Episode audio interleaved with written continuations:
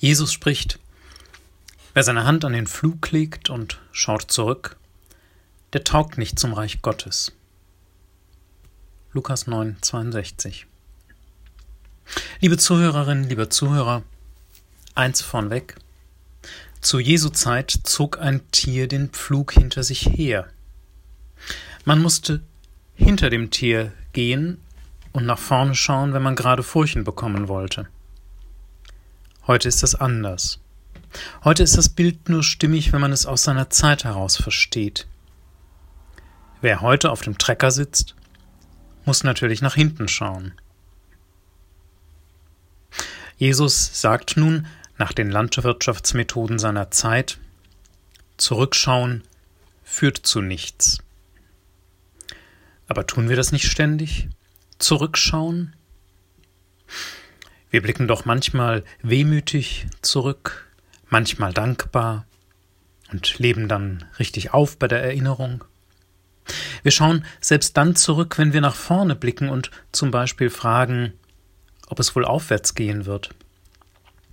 In der aktuellen Krisensituation fragen wir so, im Blick auf die Konjunktur fragen wir uns das.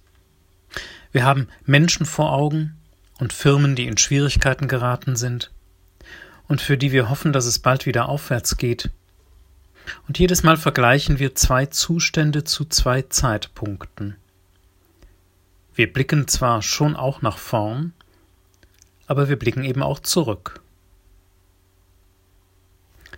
Nun ist manchmal nicht die Antwort das Wichtigste auf die Frage, sondern der kluge Umgang mit der Frage. Dazu hätte ich drei Anregungen. Erstens Perspektivwechsel. Wenn Sie von der Küste zur nahegelegenen Insel fahren, dann gibt es einen Punkt, ab dem sich die Entfernung vom Festland für das Auge kaum noch verändert. Das Festland ist einfach zu weit weg. Wenn Sie also nicht gerade auf der Brücke sind und die Bordinstrumente nutzen können, wenn Sie aber wissen wollen, wie flott das Schiff denn wohl vorankommt, dann können Sie eigentlich nur nach vorn schauen. So können Sie beobachten, wie rasch sich die Insel nähert und haben ein Maß für das Tempo.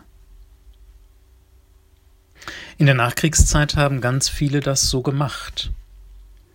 Einen Wiederaufbau aus dem Nichts zu bewältigen, das ging nur mit Blick nach vorn. Ohne vernünftigen Schulabschluss ins Leben starten, das ging nur mit Blick nach vorn. Ohne Ausbildung rasch einen Beruf meistern und Geld verdienen, das ging oft nur mit einem konsequenten Blick nach vorn, wie Jesus ihn wohl meint. Dieser Blick nach vorn schließt allerdings Trauer durchaus ein. Trauer über alles, was man verloren hat. Trauer über die Jugendjahre, die andere einem genommen haben und die nicht wiederkommen würden. Trauer über Chancen, die man sich erträumt hatte, die aber dahin waren und die man wohl nie mehr würde wahrnehmen können. All das zu betrauern gehört zu einem freien Blick nach vorn hinzu. Was es aber nicht werden soll, es soll kein sich verhaken im Früheren sein, sondern Trauer und dann aber ein freier Blick nach vorn. Perspektivwechsel. Das zweite, Absehen von allem. Absehen von allem, was gerade einen beschäftigt. So eine Ziellosigkeit ermöglicht es manchmal überhaupt erst, das wahre Ziel zu erreichen. Vielleicht stellt unser Schiff ja den Motor auf See für eine Weile ab und lässt sich ein wenig treiben.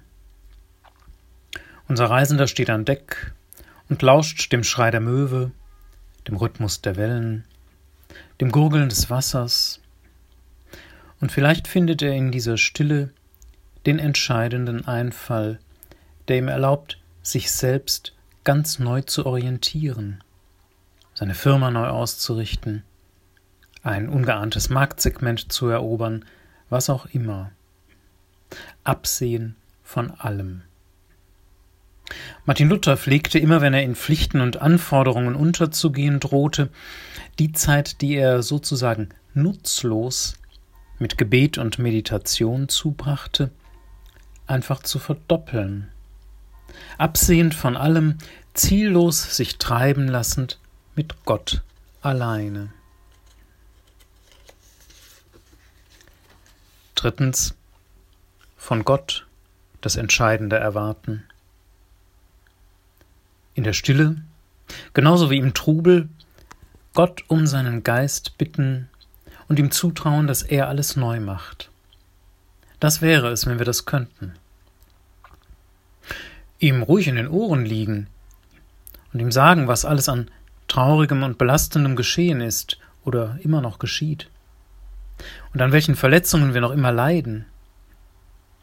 Und sich dann von der Verletzung und von dem Bedrückenden abwenden und sich Gott zuwenden und darauf achten, was dann im Herzen vor sich geht. Denn jedes Aufwärts muss ja in Wahrheit von innen heraus geschehen, um fruchtbar zu werden. Der äußere Erfolg, so notwendig er ist und so wichtig für das Leben, der bleibt schal, wenn nicht ihr Herz dabei aufblüht und ihre Seele heil werden kann. Und umgekehrt, wenn ihre Seele heil wird, dann wachsen ihnen ungeahnte Kräfte zu, aus denen sie schöpfen können, um aus einem Tal wieder herauszugelangen, so dass es dann aufwärts gehen kann. Je mehr sie aber heil werden, umso mehr werden sie die Frage, ob es denn aufwärts geht, neu formulieren, sie anders stellen, die Antwort anders gewichten und sich selbst vielleicht anders verorten so wünsche ich Ihnen, dass es aufwärts geht und dass Sie darin Segen gewinnen und heil werden. Ich wünsche Ihnen, dass Sie nach vorne blicken können, auf Jesus, der uns entgegenkommt und der mit uns mitgehen will. Denn wer seine Hand an den Flug legt und sieht zurück, der taugt nicht zum Reich Gottes. Amen.